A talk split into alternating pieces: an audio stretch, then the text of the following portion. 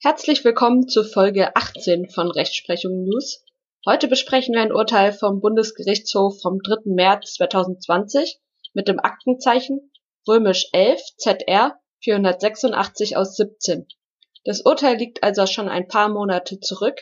Es ist aber ein sehr spannendes Urteil zum Prozessrecht, das sowohl im ersten als auch im zweiten Examen sehr prüfungsrelevant ist, weil eine sehr streitige Frage nun teilweise entschieden wird. Es geht um die Frage, wann ein Verbraucherwiderruf präkludiert ist. Die Klägerin wendet sich mit ihrer Vollstreckungsabwehrklage gegen die Vollstreckung einer Bank aus einem Vollstreckungsbescheid über eine Forderung aus einem Darlehensvertrag. Die Bank hatte also einen Vollstreckungsbescheid gegen die Klägerin erwirkt. Nun hat die Klägerin gegen die Bank als Beklagte Vollstreckungsabwehrklage erhoben, nach dem Paragraph 767 ZPO in Verbindung mit Paragraph 796 ZPO, der die Verweisungsnorm für Vollstreckungsbescheide enthält. Dem liegt zugrunde, dass 2003 ein Darlehensvertrag geschlossen wurde, wobei die beklagte Bank eine unzulässige Widerrufsbelehrung verwendete. 2007 kündigte die Beklagte den Darlehensvertrag wegen Zahlungsverzuges und erwirkte gegen die Klägerin 2010 erst einen Mahnbescheid und dann einen Vollstreckungsbescheid über eine Hauptforderung von etwas mehr als 100.000 Euro. Der Vollstreckungsbescheid wurde nach § 700 ZPO rechtskräftig, da die Klägerin keinen Einspruch einlegte. Mit Schreiben von Januar 2015 widerrief die Klägerin ihre auf Abschluss des Darlehensvertrages gerichtete Willenserklärung aus dem Jahr 2003. Mit ihrer Vollstreckungsabwehrklage wendet sie sich gegen die Vollstreckung der Beklagten aus dem Vollstreckungsbescheid unter Berufung auf den Widerruf. Die Klägerin beantragt also im Wege der Vollstreckungsabwehrklage gemäß § 767 ZPO die Zwangsvollstreckung aus dem Vollstreckungsbescheid für unzulässig zu erklären. Dazu beruft sie sich auf den Widerruf. Der Widerruf war auch mangels rechtmäßiger Widerrufsbelehrung nach altem Verbraucherrecht unbegrenzt möglich Aufgrund des Widerrufs steht der Klägerin auch eine materiell-rechtliche Einwendung gegen den im Vollstreckungsbescheid festgestellten Anspruch zu, was Voraussetzung für den Erfolg einer Vollstreckungsabwehrklage ist. Denn mit dem Widerruf ist der Darlehensvertrag in ein Rückabwicklungsschuldverhältnis umgewandelt worden und damit ist der Rückzahlungsanspruch der Bank erloschen. Streitig ist aber, ob die Klägerin damit prozessual hier noch gehört werden konnte das ist nämlich gemäß § 767 Absatz 2 ZBO nur dann der Fall, wenn die Gründe, auf denen die Einwendung beruhte, nach Zustellung des Vollstreckungsbescheides entstanden waren und durch Einspruch nicht mehr geltend gemacht werden konnten. War die Einwendung schon zum Zeitpunkt des Ablaufs der Einspruchsfrist entstanden, so ist der Kläger damit präkludiert. Maßgeblich dafür ist, ob auf das Entstehen des Widerrufsrechts abzustellen war denn dann war die Einwendung schon vor Rechtskraft des Vollstreckungsbescheides entstanden, nämlich mit dem Abschluss des Vertrages, oder aber erst auf die Widerrufserklärung bzw. Ausübung, denn dann wäre die Einwendung erst 2015 und damit nachträglich entstanden. Das Landgericht und das Oberlandesgericht haben die letzte Auffassung vertreten und damit der Klägerin Recht gegeben. Diese beiden Instanzen haben also auf die Widerrufserklärung als maßgeblichen Zeitpunkt abgestellt der Bundesgerichtshof hat sich jetzt allerdings für die erste Auffassung entschieden. Er stellt also auf das Entstehen des Widerrufsrechts ab, so dass der Widerruf schon präkludiert ist. Daher hatte die Vollstreckungsabwehrklage keinen Erfolg.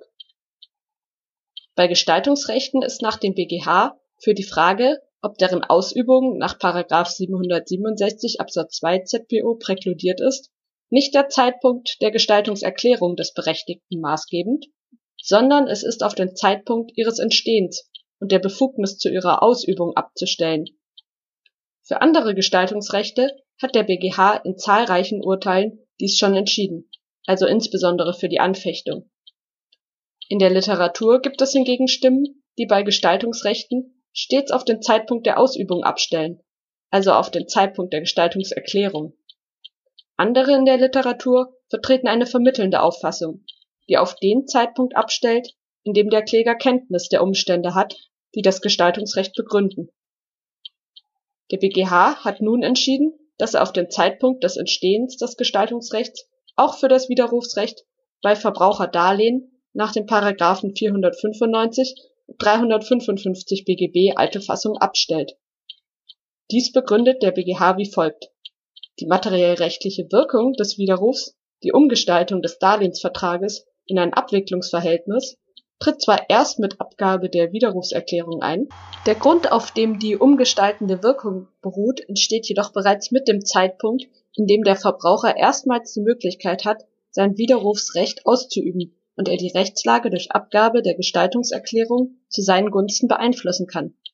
Auf diesen Zeitpunkt ist im Rahmen der Anwendung der Präklusionsregelung des § 767 Absatz 2 ZPO grundsätzlich abzustellen. Auch der Zweck des Widerrufsrechts, den Verbraucher vor einer übereilten darlehensvertraglichen Bindung zu schützen, rechtfertigt keine andere Beurteilung. Der Verbraucher wird zwar wenn der Darlehensgeber gegen ihn einen rechtskräftigen Vollstreckungstitel erwirkt hat, in seiner Freiheit eingeschränkt, den Darlehensvertrag zu widerrufen, weil er mit der Ausübung seines Widerrufsrechts präkludiert ist, wenn er hiervon nicht bereits im Vorprozess oder wie hier nicht innerhalb der Einspruchsfrist des § 700 ZPO Gebrauch gemacht hat. Diese Einschränkung der nach materiellem Recht bestehenden Entscheidungsfreiheit des Verbrauchers ist jedoch aufgrund des Zwecks des § 767 Absatz 2 ZPO gerechtfertigt. Dieser besteht darin, den rechtskräftigen Vollstreckungstitel in weitem Umfang vor nachträglichen Einwendungen des Schuldners zu schützen und die Hindernisse zu begrenzen, die der Vollstreckung aus diesem Titel bereitet werden können. Dadurch soll die materielle Rechtskraft der Entscheidung abgesichert werden. Der durch § 767 Absatz 2 ZPO bezweckte Schutz rechtskräftiger Titel tritt insbesondere nicht deswegen ausnahmsweise zurück, weil der Verbraucher berechtigt ist, den Zeitpunkt der Widerrufserklärung nach seinem Belieben frei zu wählen und das Widerrufsrecht an keine Voraussetzungen geknüpft ist. Denn das Widerrufsrecht dient nicht dem Zweck, dem Berechtigten die Freiheit einzuräumen, den Zeitpunkt der Widerrufserklärung, etwa in Abhängigkeit von der Entwicklung der wirtschaftlichen Verhältnisse, insbesondere der Darlehenszinsen, zu wählen. Die Entscheidungsfreiheit des Verbrauchers in zeitlicher Hinsicht ist lediglich eine Nebenfolge seines Widerrufsrechts. Dessen Sinn und Zweck ist es vielmehr, den Verbraucher vor einer übereilten Bindung an seine auf Abschluss des Darlehensvertrages gerichtete Willenserklärung zu schützen. Ihm soll deshalb bei Entscheidungen mit erheblicher Tragweite und wirtschaftlicher Bedeutung wie dem Abschluss eines Verbraucherdarlehensvertrages Gelegenheit gegeben werden den Vertragsabschluss noch einmal zu überdenken. Auch eine etwaige Unkenntnis des Verbrauchers vom Bestehen seines Widerrufsrechts rechtfertigt es nach Meinung des BGHs nicht, die Regelung des § 767 Absatz 2 ZPO nicht anzuwenden. Denn für die Präklusionswirkung nach diesen Vorschriften kommt es auf den Zeitpunkt der Entstehung und nicht auf den Zeitpunkt der Ausübung des Gestaltungsrechts an. Maßgebend ist danach dass die Klägerin bis zum Ablauf der Einspruchsfrist objektiv die Möglichkeit hatte, den Widerruf zu erklären. Darauf, ob sie als Vollstreckungsschuldnerin ihre Einwendung nicht geltend gemacht hat, weil sie sie nicht kannte, kommt es nicht an. Eine wichtige Frage wurde nun teilweise geklärt.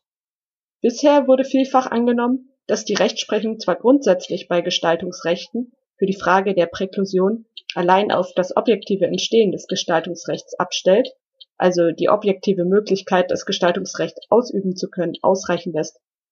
Beim Verbraucherwiderruf wurde aber vielfach angenommen, dass eine Ausnahme zu machen sei, zum einen aus Gründen des Europarechts und zum anderen aus Gründen des Verbraucherschutzes. Diese Annahme hat der BGH nun teilweise ausgeräumt, nämlich insoweit, als er den Verbraucherschutz nicht als Argument für eine Ausnahme vom Grundsatz ausreichen lässt. Klar ist nun, dass die Rechtsprechung auch beim Verbraucherwiderruf die objektive Möglichkeit der Gestaltungsrechtsausübung ausreichen lässt und daher der Widerruf gegebenenfalls präkludiert ist, wenn der Verbraucher den Widerruf vor Schluss der mündlichen Verhandlung bzw. Ablauf der Einspruchsfrist hätte erklären können. Ob das Europarecht zu einer anderen Auffassung, also zu einer Ausnahme vom Grundsatz zwingt, ist weiterhin offen, denn in dem Fall hier hatte der Verbraucherwiderruf keinen europarechtlichen Hintergrund, so dass der BGH nicht entscheiden musste, ob aufgrund der Effektivität des Europarechts eine Ausnahme von der Rechtsprechung zur Präklusion zu machen ist. Denn es handelt sich um eine alte Fassung des Verbraucherdarlehenswiderrufs. Der BGH hat die Frage daher auch nicht dem EuGH vorgelegt. Diese Frage bleibt daher weiterhin umstritten. Für einen Widerruf nach 615 LBGB hat diese Entscheidung hier auch in Zukunft Bedeutung, da der Widerruf eines Verbraucherbauvertrages auch nicht auf der Umsetzung einer europäischen Richtlinie beruht. Vielen Dank fürs Zuhören. Abonniert gerne den Podcast. Auch über eine Bewertung würde ich mich freuen und folgt Rechtsprechung unterstrich News auf Instagram. Und dann bis bald.